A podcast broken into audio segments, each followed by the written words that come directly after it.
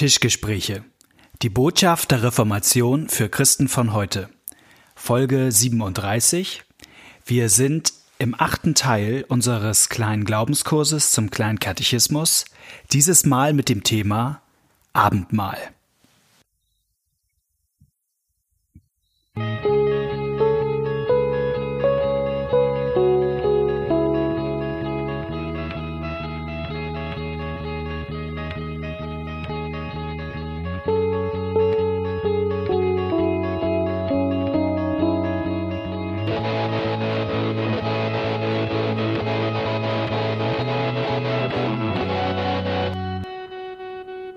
Herzlich willkommen zu den Tischgesprächen. Schön, dass ihr heute wieder mit dabei seid mit uns beiden. Willst du uns mal vorstellen heute? Ja, also mir gegenüber sitzt Malte Detje, der sich auf den weiten Weg hier zu mir nach Neustadt gemacht hat. Er kommt aus Hamburg und ähm, ich habe hier Heimvorteil. Ich bin Knut Nippe in Neustadt in Holstein, genau.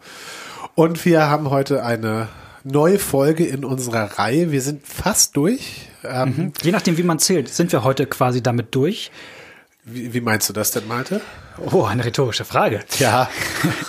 ähm, wir machen ja einen kleinen Glaubenskurs anhand des kleinen Katechismus von Martin Luther und der endet in gewisser Hinsicht mit dem Thema Abendmahl. Das ist der letzte Punkt. Nun hat allerdings dieser kleine Katechismus verschiedene Auflagen erlebt und ist äh, gewachsen mit der Zeit. Ja, Luther hat immer gedacht, oh, einen habe ich noch, einen, einen habe ich noch und hat dann immer noch Anhänge und Gebete und Lieder und ähm, solche Sachen. Genau, aber genau. ursprünglich ging es bis zum Abendmahl. Ja, und da, ähm, das ging sogar mal, Tauf und Abendmahl war am Anfang auch noch gar nicht so richtig. Das kann sein, stimmt, ja, ja. Selbst die kamen irgendwie nach. Ähm, von daher ist das in gewisser Hinsicht äh, der Endpunkt. Ähm, Abendmahl. Aber einen haben wir noch. Einen haben wir dann. und Abendmahl, das hängt ja auch ähm, zusammen wieder mit dem Aufbau des Katechismus. Ähm, die Frage ist, äh, genau, in den zehn Geboten erkennen wir, wir sind nicht die Menschen, die wir sein sollen. Im Glaubensbekenntnis sehen wir, da ist Jesus, der uns erlöst. Und dann ähm, Vater unser, wie lebe ich jetzt? und äh, in Taufe und Abendmahl, wie kommt denn dieses Geschenk ganz praktisch zu mir äh, von der Erlösung durch Jesus? Einmal dadurch, dass ich getauft bin, aber ähm, das ist ja ein einmaliges Ereignis, ähm, auch immer wieder und wieder im Leben als Christ, und zwar im Heiligen Abendmahl. Genau, oder wie das bei Luther heißt, dem Sakrament des Alters. Altars, des Altars. Nicht, hat nichts mit äh, Jahren zu tun, sondern mit dem Tisch vorne im Gottesdienst in der Kirche. Genau. Das, also, das sagt heute keiner mehr. Wir feiern heute nee. Gottesdienst mit dem Sakrament des, des Altars. Des, genau, aber das ist hier, so steht es im kleinen Katechismus und damit ist das Abendmahl gemeint. Und äh, da fange ich mal an zu fragen, lieber Malte, was ist denn das Sakrament des Altars? Es ist der wahre Leib und Blut unseres Herrn Jesus Christus, unter dem Brot und Wein uns Christen zu essen und zu trinken, von Christus selbst eingesetzt. Wo steht denn das geschrieben? So schreiben die heiligen Evangelisten Matthäus, Markus, Lukas und der Apostel Paulus. Unser Herr Jesus Christus, in der Nacht, da er verraten ward, nahm er das Brot, dankte und brach's und gab seinen Jüngern und sprach, Nehmet hin und esset, das ist mein Leib, der für euch gegeben wird, solches tut zu meinem Gedächtnis. Desgleichen nahm er auch den Kelch nach dem Abendmahl, dankte und gab ihn den und sprach, Nehmet hin und trinket alle daraus. Dieser Kelch ist das neue Testament in meinem Blut, das für euch vergossen wird zur Vergebung der Sünden. Solches tut, so oft ihr es trinket, zu meinem Gedächtnis. Genau, das ist äh, Luthers erster Teil der Auslegung. Theologen wissen es jetzt, aber viele andere, vielleicht von den Hörern, denken, das kommt mir ganz stark bekannt vor, gerade der letzte Teil. Ähm, äh, vielleicht können wir das noch einmal sagen, wo, woher man das, warum einem das so, so äh, im Ohr ist, dieser letzte Teil. Ja, weil es so gedacht ist, dass das bei jedem Abendmahl äh, gesagt wird. Mhm. Also bei jedem Abendmahl wird dieser Text zitiert. Das ist ein Paulus-Text. Ähm, also eine der, Mischform, ne? So aus genau, so, so eine Mischform.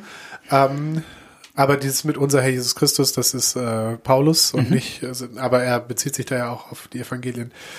Ähm, das wird bei jedem Abendmahl wird das nochmal klar gemacht. Das, was wir jetzt hier machen, ist eingesetzt von Jesus, ist geboten, ist keine Erfindung von uns. Genau wie bei der Taufe der Taufbefehl gesagt wird, wird hier so, das wäre sozusagen hier der Abendmahlsbefehl, mhm. ähm, der dann auch jedes Mal ähm, vorgelesen wird, beziehungsweise gesprochen wird, um daran zu erinnern, das, was wir jetzt machen, ist von Jesus geboten. Das, man nennt es auch die sogenannten Einsetzungsworte. Ja. Also das ist so ein bisschen Kirchensprech für, für diese ähm, paar Zeilen, die wir gerade gesagt Genau, haben. also bei uns ist das so, dass wenn ich das spreche, dass ich an der Stelle dann auch Brot und Wein, das habe ich kurz vorher abgedeckt, äh, der Gemeinde äh, zeige und so weiter, also sozusagen das vorstelle, sag ich mal. Also das an der Stelle werden, wird das Abendmahl eingesetzt. Genau. Und nun erklärt Luther das ja sehr kompakt, was das Abendmahl ist. Es ist der wahre Leib und Blut unseres Herrn Jesus Christus unter dem Brot und Wein, uns Christen zu essen und zu trinken, von Christus selbst eingesetzt. Das ist ja eine ganz kompakte Formel. Also man merkt, Ja. hier hat Luther das so richtig auf so eine merkbare Formel verdichtet. Und vielleicht wäre das jetzt mal dran, dass wir versuchen, das so wieder so ein bisschen auseinander zu friemeln, was Luther da eigentlich alles reingepackt hat in diese, man könnte ja sagen, Definition von dem, was das Abendmahl ist. Ja, das erste habe ich schon genannt, ist, ich fange mal hinten an, Mhm. von Christus selbst eingesetzt, genau wie bei der Taufe, als Luther die Taufe erklärt hat, fängt er damit an, das ist von Jesus eingesetzt, das ist keine Erfindung von uns, sondern das ist ein Mittel, ähm, was Gott geboten hat, Mhm. ähm, um uns äh, zu beschenken, um uns Leben zu schenken. Dann sagt er, warte mal, jetzt muss ich mal hier gucken. Genau, dann betont er, dass ähm, das un, also in Brot und Wein, sag ich jetzt mal, dass in Brot und Wein tatsächlich das, der Leib und das Blut Jesu Christi zu uns kommt. Das ist ja ähm, vielleicht, äh, das ist immer so ein bisschen witzig, sag ich mal so, wenn man sich mit Leuten unterhält. Ähm, es gibt da eigentlich drei Vorstellungen äh, und es gibt die katholische Vorstellung, die römisch-katholische Vorstellung, dass in der, in dem Moment, wo das Abendmahl gefeiert wird, sich ähm, äh, Brot und Wein in Fleisch und Blut verwandeln. Ähm, zwar so, dass es immer noch wie Brot und Wein schmeckt und aussieht und so weiter, aber eigentlich nicht mehr Brot und Wein ist, sondern es hat sich verwandelt. Und dann gibt es sehr viele evangelische Christen, die sagen, das ist ja Quatsch, ähm, das ist nur ein Symbol, also es ist nur, äh, das ist nur ein Zeichen dafür. Und das halten sie für evangelisch. Und das ist nicht ganz richtig. Das ist nämlich ähm, reformiert. Das ist zwar evangelisch, aber das ist nur die eine Hälfte der evangelischen äh, Auslegung, sag ich mal so. Die Reformierten glauben auch, dass das tatsächlich nur Brot und Wein ist und dass da nichts mit Fleisch und Blut ist. Und die lutherische, ähm, das lutherische Verständnis ist äh, quasi ein bisschen in der Mitte, sag ich mal. Ähm, Und äh, man muss dazu sagen, äh, viele lutherische Christen, die ich kenne, denen ist das völlig neu, weil die eigentlich auch das Reformierte nur gehört haben und so denken. Luther sagt, nein, es ist zwar Brot und Wein, aber ähm, Leib und Blut kommt dazu. Also Jesus geht da rein, sozusagen. Ähm, und das ist ihm wichtig, weil er sagt, das steht da. Jesus sagt, das ist mein Leib, das ist mein Blut. Und wenn Jesus das sagt, dann ist das auch so. Und dann ist das nicht nur symbolisch, innerlich, wie auch immer. Äh, ich finde, ich glaube, mit Zwingli hat er sich da gestritten. Ich glaube, Zwingli war das und Zwingli sagt, das Zwingli war auch ein anderer Reformator genau, Zwingli äh, äh, verteidigt diese reformierte Sicht. aus der Schweiz. Und Zwingli sagt, das ist doch Quatsch, was du sagst, weil Brot und Wein ist, ähm, sind endliche Sachen ähm, und Gott ist unendlich. Und das, Unend das Unendliche passt in das Endliche nicht rein, sagt Zwingli. Und das ist natürlich ein super Argument. Ja, man ist ganz beeindruckt. Und Luther antwortet darauf und sagt, Zwingli, du hast noch gar nichts vom Glauben verstanden. Das ist doch der Gag am christlichen Glauben. Das ist schon der Gag an Weihnachten, dass das Unendliche in das Endliche kommt. Ja, also Weihnachten kommt, wird Gott Mensch. Das ist sozusagen das Tolle am christlichen Glauben, dass Gott in diese Welt kommt und sich in diese Welt und äh, man denkt, ja, super gekontert. Genau, das ist ähm, Luther sehr wichtig, diese Sachen wirklich so zu verstehen, wie es da steht und nicht irgendwie ähm, äh, innerlich symbolisch ähm, äh, sich das passend zu machen. Ich finde es ganz interessant, dass auf der einen Seite die römischen Katholiken mit ihrem Verständnis von Abendmahl und die, sag ich mal, oder bestimmte Spielart der Reformierten was gemeinsam haben, nämlich, dass sie einem philosophisch erklären können, warum das Abendmahl jetzt so ist und so nicht. Ja. In der römisch-katholischen Kirche gibt es die sogenannte Transsubstantiationslehre. Genau, die Verwandlung ist das. Genau, das kann man bei Wikipedia eingeben und dann merkt man ganz viel über aristotelische Philosophie und wenn man richtig ein richtiger Crack ist in aristotelischer Philosophie, dann kann man ganz genau erklären, wie das dann mit dem Abendmahl so vor sich geht. Und Luther sagt, das geht doch nicht um Philosophie. Ja, und man muss es nicht erklären. Man muss können. es nicht erklären können. Jesus sagt, dass er da ist mit seinem Leib und seinem Blut. Ähm, das soll uns doch reichen. Und sozusagen die andere Seite, die, die kann einem ganz genau erklären, warum das nicht geht, warum Jesus nicht da sein kann. Also, ähm, und dann wird das auch alles philosophisch, weil, äh, naja, das Unendliche passt ja nicht ins Endliche rein. Und, Ja. na, aber es geht halt eben nicht um, äh, um Physik. Es geht nicht um, äh, es geht darum, was Jesus sagt. Ja. Ähm, ich finde es auch spannend, dass, dass ähm, es heißt hier hier, uns Christen zu essen und zu trinken. Ähm, ich glaube, das muss man auch vom historischen Kontext verstehen, was das mit bedeutet. Also, weil ja auch im Mittelalter viel gemacht wurde mit dem Abendmahl. Also, man kann ja auch so eine eingesetzte Abendmahlshostie, also so ein Stück Brot, äh, quer durch die Stadt tragen und anbeten und, und da ganz viel, ich sag mal, ein bisschen despektierlich Zinnober mitmachen. Ja, weil die Logik war, das ist jetzt Jesus, ne? Genau. Also das, ja. Hm? Und dann kann man da eher, also wenn, wenn das Abend, wenn da jetzt wirklich Jesus da ist, dann, also dann, das setzt ja die Fantasie frei, was man dann alles noch machen kann mit so, mit so dem Brot und dem Wein. Also, und Luther sagt, stopp mal. Es ist für einen ganz bestimmten Zweck da, ihr sollt das essen und trinken. Ja. Sagt Jesus ja auch. Nehmt hin und esst, nehmt hin und trinkt. Ähm, das das finde ich ganz sympathisch, weil ähm, Genau, weil das dann auch wieder so Fragen sind, also da kann man ganz tolle spekulative Diskussionen drüber führen. Ähm, ist immer gut, sie zu vermeiden. Ja. Also ich habe schon eine gewisse Sympathie dafür, dass ähm, dieses Ernstnehmen Jesus ist jetzt da drin. Ja. Oh, dem begegne ich auch so, Ja. als ob Jesus, aber daraus wird dann eben tatsächlich dieses, okay, was könnte man denn da, also daraus, aus dieser Ehrfurcht, die ich positiv finde, wird ein, ähm, was könnte man damit noch alles machen jetzt?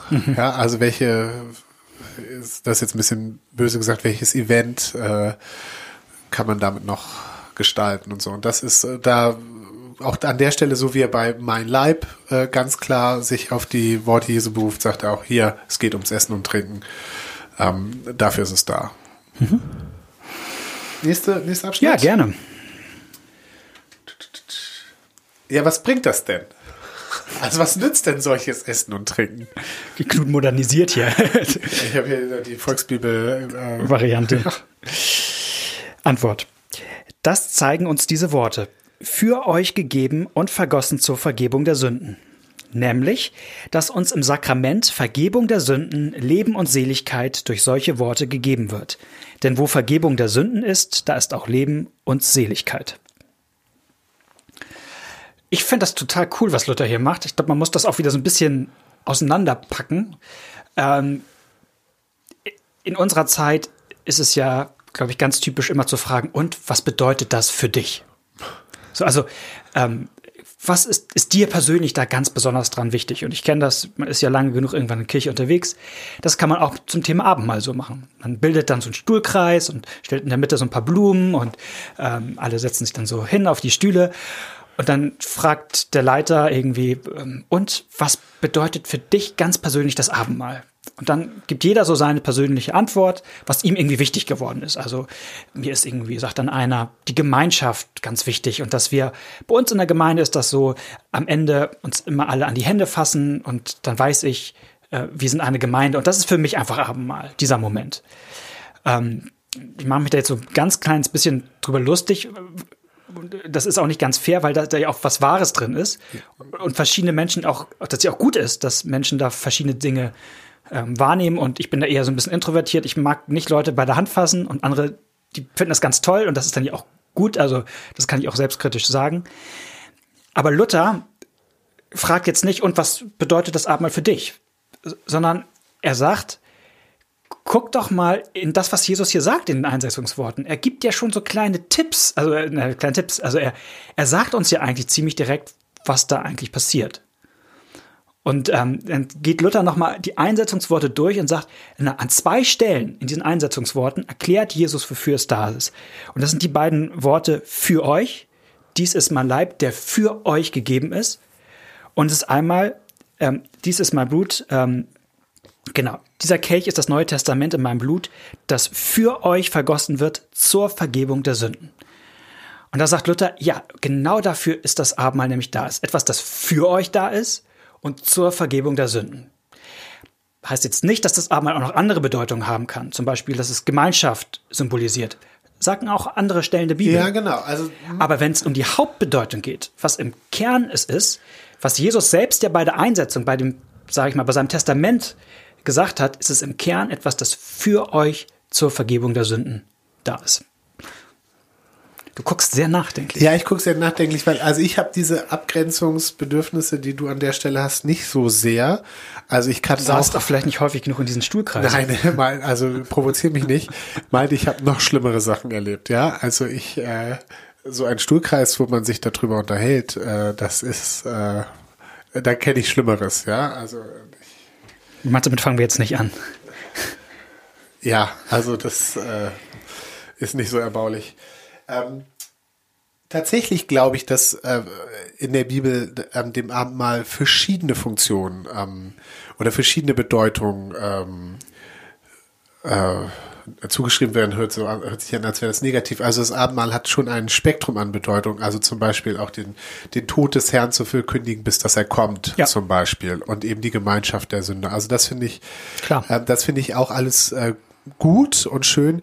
Was, wo ich dir recht gebe, ist, dass Luther hier sagt, was ist das Wichtigste? Mhm. Das steht im Zentrum und äh, es gibt dann noch äh, Ränder, also das Die kreisen da drum- das strahlt in verschiedene Richtungen aus, ja, also Ja. auch dieses, auch die Gemeinschaft, das ist ja eine besondere der Gemein Genau, Gemeinschaft. Das definitiv. ist die Gemeinschaft, zu der Jesus einlädt, die Gemeinschaft derer, die an seinem Tisch von ihm Vergebung bekommen. Das ist eine ganz andere Gemeinschaft als derer, die sich immer einig sind und die besser sind als die anderen und so weiter und so weiter. Das heißt ja auch nicht, ist, was für dich gegeben ist, sondern für euch. Ja, genau. Also von daher ähm, wäre ich gar nicht so sehr, würde ich jetzt hier nicht so sehr anfangen mit, was ist es nicht oder was ist nicht in erster Linie, sondern positiv, was sieht Luther hier im Zentrum? Und da gebe ich dir recht, da, da ist es sinnvoll, bei den Einsetzungsworten, die Jesus auch benutzt hat, anzufangen und denen auch ein besonderes Gewicht zu geben. Ähm, und von daher, von daher dann auch zu bewerten, welche, welche von den anderen Aspekten ähm, auch gut sind. So. Ich erkläre vielleicht nochmal, warum mir das so wichtig ist, weil es in Kirche so eine Tendenz gibt zu sagen, ähm, was es klassisch ist, nämlich Vergebung der Sünden, das, das wollen viele auch gar Ja. nicht. Das ist ihnen, das finden sie blöd und dann noch sogar vorher zu sehen, Christe, du Lamm Gottes, der du trägst die Sünden der Welt. Auch Jesus, der als Opferlamm unsere Sünden trägt, das ist eine blöde alte Vorstellung, das wollen wir nicht. Ja. Sündenvergebung, das, ah, das ist ein unangenehmes Thema, das, wir wollen es lieber fröhlicher haben. Und dann kommt das Argument, oh, das hat doch in der Bibel, gibt es doch verschiedene Bedeutungen vom Abendmahl. Genau. Jeder darf sich eine raussuchen. ja, genau. Und dann Und dann drängen ja, wir sozusagen ja. Sündenvergebung an den Rand. Ja, genau. Und, das, genau, das und von diesem, das finde find ich auch kritisch und von daher sagt man dann, na, na, na, na. Ähm, und, aber ich finde man, es ist gut, da positiv zu argumentieren. Das und von daher auch zu sehen, dass es auch keine deprimierende, das ist auch kein, kein deprimierendes Essen, auch wenn es um Sündenvergebung geht. Nee, Sondern es was Schönes. das total schön ist. dass, dass Jesus uns einlädt und dass Ja. er uns vergibt. Und dass er uns so wie wir sind. Äh, Tischgemeinschaft war ja damals die Form, ähm, auch Gemeinschaft zu zeigen und zu leben. So, also man setzte sich auch nicht mit jedem am Tisch. Ja, also das war, Jesus wurde dafür kritisiert, dass er sich mit den Sündern und den Zöllnern und so weiter äh, eingelassen hat und mit denen gegessen hat. Das war schon, dass er das machte, war für manche schon ein Zeichen dafür, was er für einer ist. Und das stimmt auch. Das ist auch ein Zeichen, was er für einer ist, aber im positiven Sinne. Ja, einer, der sich mit Leuten wie uns Ja, abgibt. der uns einlädt und Ja. sagt, hier. Zum dritten? Okay, ähm, wie kann leiblich Essen und Trinken solche große Dinge tun? Essen und Trinken tut's freilich nicht, sondern die Worte, die da stehen, für euch gegeben und vergossen zur Vergebung der Sünden. Diese Worte sind neben dem leiblichen Essen und Trinken das Hauptstück im Sakrament. Und wer diesen Worten glaubt, der hat, was sie sagen und wie sie lauten, nämlich Vergebung der Sünden. Und wer letzte Woche oder vor zwei Wochen, letztes Mal vor zwei Wochen gut aufgepasst hat, merkt eine Parallele, wo wir über die Taufe geredet haben. Da hieß es auch, wie kann Wasser solch große Dinge tun? Und dann die Antwort, Wasser allein tut's freilich nicht, sondern die Worte, die da drin sind. Genau das ist das Argument hier. Es kommt auf die, Wo- also es kommt auf den Befehl Jesu und auf das Versprechen oder die Verheißung, sagt man so im neutestamentlichen Sprachgebrauch, auf das Versprechen Jesu an, die sich sozusagen an diese Dinge Brot und Wein knüpfen, die also die daran gebunden sind. Und das ist es, was ähm, diese, dieses Versprechen, diese Zusage Jesu macht das Abendmahl zu dem, was es ist. Und nicht irgendwie äh, der, der schöne Brot oder der schöne Wein oder das schöne Brot oder der schöne Wein. Ja. Genau, an der Qualität, da hängt es nicht. Und trotzdem benutzt Gott das als Mittel, um uns wieder was zu schenken. Und ähm, mir ist da quasi eine Parallele aus der Bibel eingefallen, die ich total spannend finde. Also wo, wo Gott das schon ganz am Anfang der Bibel ja macht. Ähm, in der Geschichte von Adam und Eva und dem Paradies, da erzählt ja die Bibel, dass da zwei wunderschöne Bäume sind. So, den einen den Baum des Lebens und äh, dem Baum äh, der Erkenntnis. Der Erkenntnis, genau, des Guten und des Bösen. Und ähm, wer die Geschichte kennt, weiß, das geht so ein bisschen schief und äh, denn von dem Baum der Erkenntnis dürfen Adam und Eva nicht essen. Genau, wichtig, das ist der einzige, von dem sie nicht essen. Der einzige. Von allen anderen, anderen, inklusive dem Baum des Lebens, dürfen sie essen. Genau. Und dann äh, geht es halt schief und sie müssen den Garten Eden verlassen. Und die Begründung, so heißt es dann in 1. Mose 3, damit sie nicht auch weiterhin vom, vom Baum des Lebens essen und dann quasi auch noch unsterblich. Genau, weil jetzt, wo sie sozusagen böse sind, wäre es schlimm, wenn sie auch noch ewig böse sind. Und ich finde es ja ganz spannend, dass Gott offensichtlich, also so erzählt das die Geschichte, den Menschen Leben gibt, ewiges Leben gibt, durch was zu essen. Mhm. Also schon auf den ersten Seiten der Bibel gibt Gott den Menschen ewiges Leben durch Essen. Bräuchte Gott ja auch nicht. Der hätte das ja auch anders machen können, schon damals. Aber irgendwie hat er sich vielleicht gedacht, das ist doch schön. Gott mag konkrete Dinge. Ja, Gott mag, Gott Schöpfung. mag Zucker. Gott mag Fruchtzucker mindestens. also. Ja. Ja. Also das irgendwie, ähm, und dass Gott, also man hat es dann später in der Bibel, dass er sein Volk durch Manna versorgt, also dass Gott, oder ähm, total cool finde ich die Geschichte von Elia, der völlig fertig und ausgebrannter ist und unter dem Wacholderbeer sitzt und nicht mehr weiß. Und Gott schenkt und, und, und lebensmüde ist, nicht lebensmüde. mehr leben will. Und dann ja, ja. kommt der Engel und sagt so, jetzt schlaf erstmal. Ist was. Und dann isst was und trink was. Also ja. ganz, ganz konkrete Seelsorge. Also das finde ich nochmal so cool, in welchem biblischen Kontext das Abendmahl eigentlich auftaucht. Also das, das passt sozusagen zum Bild, das die Bibel von Gott zeichnet. Dass Gott jemand ist, der sagt, ich äh, hülle meine Liebe in die Dinge dieser Welt ein und äh, damit ihr die schmecken könnt. Weil vielleicht könnt ihr meine Gegenwart nicht immer fühlen. Es gibt ja viele, die sagen, ich fühle Gott gerade nicht oder das ist eben, Gott scheint mir so fern. Aber wir können Gott schmecken. Und mhm. das ist schon, finde ich, eine tolle Sache. Ja, so viel äh, vielleicht dazu. Ja, willst du noch was sagen zu diesem, wer diesen Worten glaubt, der hat, was sie sagen und wie sie lauten, nämlich Vergebung der Sünden? Ich finde es ähm, deshalb wichtig, weil manche sagen, oh, wenn ihr so über Taufe und Abendmahl redet, das klingt so nach so einem Automatismus. ist einfach, dann ist, es geht doch um den Glauben. Mhm. Na klar, würde man ja gar nicht abstreiten. Und sagt Luther auch. Es geht darum, dass ähm, das im, man das im Glauben ähm, empfängt, die Vergebung der Sünden. Also der Glaube macht nicht, dass Jesus da ist. Jesus ist da, weil sein Wort das sagt. Also es ist nicht so, dass man am Kreis da steht und ähm, der eine glaubt jetzt und der kriegt wirklich Jesus und der andere glaubt nicht und der kriegt Jesus nicht. Also dass unser Glaube quasi das Abendmahl konstituiert, das ist nicht so. Aber an unserem Glauben quasi entscheidet sich das, ob das Abendmahl uns tatsächlich auch das Heil bringt. Also ob es uns zum Heil führt. Wer es quasi im Glauben empfängt, der hat das, was die Worte sagen, Vergebung der Sünden. Ja, diese Stelle, finde ich, macht auch nochmal klar, dass es sozusagen, also ähm, es geht um die Frage, wie kann leiblich und Essen und Ding, äh, Trinken so große Dinge tun. Auch dieser, dieser zweite Teil der Erklärung lenkt ja den äh, Fokus nochmal von dem Essen und Trinken auf die Worte. Mhm. Ja, also nicht, und wer das isst und wer das trinkt, äh, dem ist vergeben, sondern wer die Worte auf die Worte hört und sie annimmt, die in diesem Essen und Trinken ausgedrückt mhm. werden. Das, darauf soll ich sozusagen gucken. Also nicht, weil man, man äh, kommt sich darauf an, möglichst viel Obladen zu essen, sondern möglichst gut zuzuhören, was mir da gesagt wird in dem Moment. Mit den, mit, ja. mit dem, also mit dem Brot. Gut, viertes. Haha, das ist jetzt Wer empfängt dieses Sakrament würdig? Fasten und leiblich sich bereiten ist zwar eine feine äußerliche Zucht, aber der ist recht würdig und wohlgeschickt, wer den Glauben hat an diese Worte, für euch gegeben und vergossen zur Vergebung der Sünden. Wer aber diesen Worten nicht glaubt oder zweifelt, der ist unwürdig und ungeschickt, denn das Wort für euch fordert nichts als gläubige Herzen.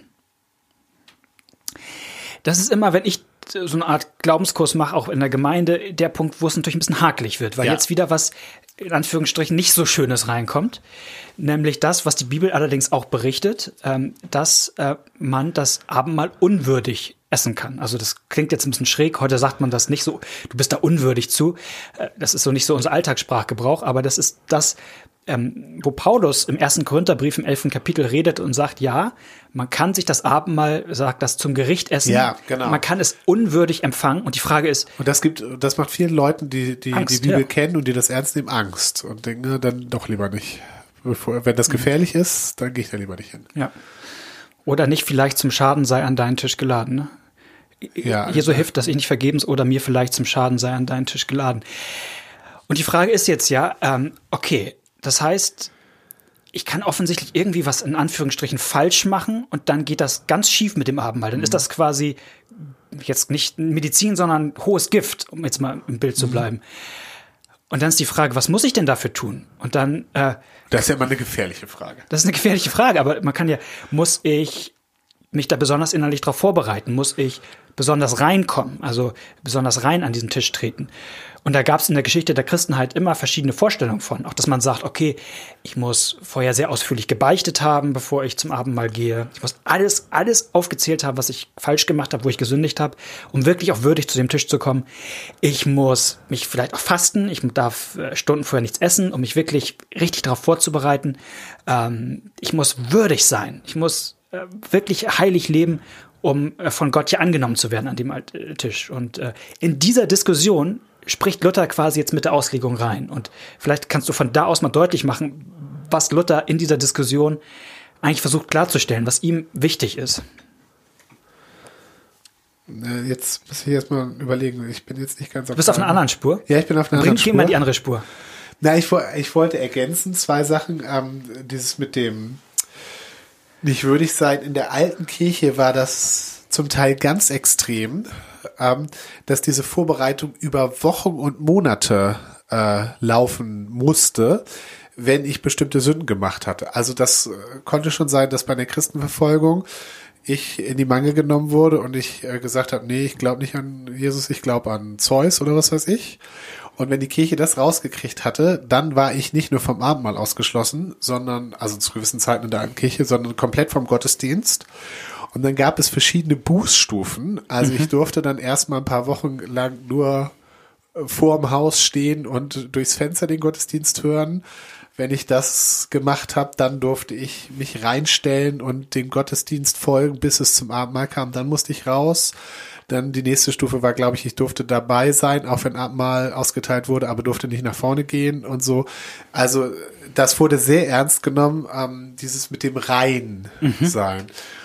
Und das ist natürlich schon sehr lange her. Ähm, Was noch nicht so lange her ist, ist dann die Frage mit der Kirchenzucht, wo es so war, dass Leute, die in offensichtlicher Sünde lebten und der Pastor war zu ihnen gegangen und hat gesagt, so geht das nicht. Ähm, Und sie machten weiter, dass denen kein Abendmahl gegeben wurde. Weil er gesagt hat, nee, das ist, du gehörst hier nicht dazu. So. Ähm, Also, und das ist noch nicht so lange her. Das wird heute. äh, finde ich auch nicht 100% falsch. Ja, nee, ich, ich So, war so jetzt genau. erstmal Ja, ganz ja, ja. Äh, wertfrei. Also das Interessante, was ich, was mich so fasziniert, also ich, äh, dieses mit den Buchstufen finde ich, ähm, äh, das würde ich nicht mehr vertreten, ganz klar. Nee. Das Interessante ist, dass das die, dass das die Leute gemacht haben, Mhm. ja, und zwar in einer Zeit nicht im Mittelalter, wo du eine total christliche Gesellschaft hattest und wo es wichtig war, um gesellschaftlich anerkannt zu sein, dazuzugehören, sondern in einer Zeit, wo die Christen in der Minderheit waren und wo die Leute, das hat die Kirche attraktiv gemacht, ja, also ähm, aber auch das wäre für mich kein Grund, das zu machen. Das finde ich ähm, interessant, dass diese strenge Leute auch angezogen hat. Klar. Also ich will damit sagen, es gab die verschiedene Vorstellungen mit diesem, was ist würdig, was ist unwürdig, wie bereite ich mich drauf vor. Ähm, Luthers, äh, Luthers Antwort mit dem würdig ist jetzt eben nicht der Lebenswandel. Nee, genau. So, das ist, das ist eben ganz wichtig, sondern es geht um das Vertrauen in das, was mir da gesagt wird. Mhm. Ähm, und unwürdig bin ich, wenn ich das nicht ernst nehme. Das ist Mhm. das, was, äh, also, was mich unwürdig macht. Vertraust du darauf, wenn Jesus sagt, das ist für dich zur Vergebung der Sünde Ja. gegeben? Glaubst du ihm das? So, und äh, wenn du äh, ihm das glaubst, und da reicht ein ganz schwacher Glaube für, das muss nicht ja. mal so ein starker Glaube sein, sondern wenn du irgendwie sagst, Woche war Mist, ich weiß nicht wohin mit mir, äh, naja, aber Jesus lädt mich ja ein, weil er sagt, das ist für dich, dann kann man nicht reiner zum Abendmahl gehen. Ja. Das ist, also besser wird's nicht, sag ich mal. Ja, also in den also mir ist das auch nicht fremd, aber auch in den Gesprächen mit den Leuten, die Angst haben, dass sie unwürdig sind, da ist ja oft nicht die Frage, glaube ich es genug, sondern bin ich, bin ich rein genug, ja. Ähm, mhm. Und das ist, das ist, glaube ich, eine völlig falsche Frage. Denn die Frage beim Abendmahl ist nicht, bin ich rein genug, sondern es geht ja darum, ich brauche es. Ich brauche, da die Reinigung findet ja da statt, die Vergebung findet ja da statt, mhm. sag ich mal so. Also jemand, der sagt, ich brauche das eigentlich, ich brauche Vergebung, ich habe Mist gebaut, ich möchte, ich möchte das gerne und ich möchte es von Jesus, der ist würdig. Ja, also würdiger kannst du gar nicht sein, als dass du weißt, wo du Hilfe kriegst und sie da erbittest, wo du weißt, da kriegst du sie. Aber einer sagt, ja, ich habe die letzte Woche eigentlich meinen alten Adam nicht mehr gesehen, ich hab, die Woche war gut, ich war perfekt. Da will ich mir mehr Sorgen machen, ob der würdig ist. Mhm, tatsächlich, ja. Aber die Würdigkeit hängt an dem Vertrauen, ähm, dass Jesus, dass Jesus das, was er mir verspricht, mir gibt. Mhm. Zeit ist um. Zeit ist um. Zeit ist um. Ich habe noch einen Nachtrag. Ich habe mal, ich, ähm, ich hoffe, das verwirrt jetzt nicht. Ich bin mal nicht zum Abendmahl gegangen, weil ich mich ähm, gestritten hatte mit einem, mit meinem Mitbewohner mhm. im Studium und in so im Kopf hatte, dass es da ähm, so eine Stelle gibt, ja, man soll das erst Matthäus 5 äh, zum Altar gehen, zum Opferaltar gehen, bevor du genau. dich mit ähm, deinem Bruder versöhnt. Das wäre für mich jetzt auch nicht eine feste Regel, ja, ähm, dass ich sage, ja, okay, das ist, aber trotzdem war das für mich, das Abend, in dem Abendmahl geht es ja darum, dass ich Vergebung und meine Schuld frei kriege und das ist unpassend, wenn ich da hingehe und dabei die ganze, der war auch noch da, der war auch in dem Gottesdienst, so, okay. ja, also das hat es auch nochmal verstärkt, dass ich dachte, ich, ich kann da jetzt nicht hingehen, wenn ich und um Vergebung bitten, wenn ich die ganze Zeit denke, ja, aber der, der, der, so, weißt du, ähm, das fand ich auch nochmal interessant, also ähm, wie gesagt, das ist für mich keine Regel, geh erst dann zum Abendmahl, wenn du mit niemandem Streit hast, aber trotzdem dieses ähm, Vergebung zu bekommen, hat auch eine Konsequenz, hat auch eine Folge für mich. Und manchmal ist es dann gut, vielleicht diese Dinge auch erst vorzuklären, wenn man merkt, hier, nee, ich, eigentlich gehe ich dahin, um auf dem, auf dem Weg zurück wieder zu denken, da ist der Penner und äh, der kriegt von mir keine Vergebung. Das ist jetzt auch ähm, irgendwie unpassend, sag ich mal so. Es gibt äh, manche Leute, die uns hören, während sie auf dem, hat, hat jemand mal geschrieben, während sie auf dem Fahrrad zur Uni fahren. Ja. Und immer dies passend ist, weil die Folge immer eine genau eine Fahrradstrecke also, hat. Also, dann müssen wir jetzt Schluss machen. Wir müssen jetzt Schluss machen, damit der nicht hier, äh, ja. damit er gleich. Damit er nicht zu spät zur Vorlesung, Vorlesung kommt. kommt. In dem Sinne, schön, dass ihr dabei wart. Ich hoffe, euch hat der Glaubenskurs ähm, irgendwie weitergeholfen. Mir hat das zumindest nochmal sehr geholfen, nochmal mich damit zu beschäftigen und äh, äh, Wollen wir sagen, wie es weitergeht? Wir haben noch eine Folge. Ähm, zu dem, was Luther dann später macht. Aber wir schieben jetzt erstmal eine Sonderfolge ein zu dem, was eben auch schon kam. Eben hieß es, wer nicht zweifelt, ne? Mhm. wer aber diesen Worten nicht glaubt oder zweifelt. Und wir machen nächstes Mal eine Sonderfolge über Zweifel. Genau. Ähm, bis dahin, wir freuen uns über euer Feedback, äh, Facebook, Twitter oder ähm, Tischgespräche, tischgespräche at gmx.net, Tischgespräche mit AE. Ähm, wir freuen uns von euch zu hören. Das macht immer richtig Laune, ähm, genau zu sehen, was ihr so denkt und äh, schreibt. Gute Woche Sinne, euch. Genau. Tschüss. Tschüss.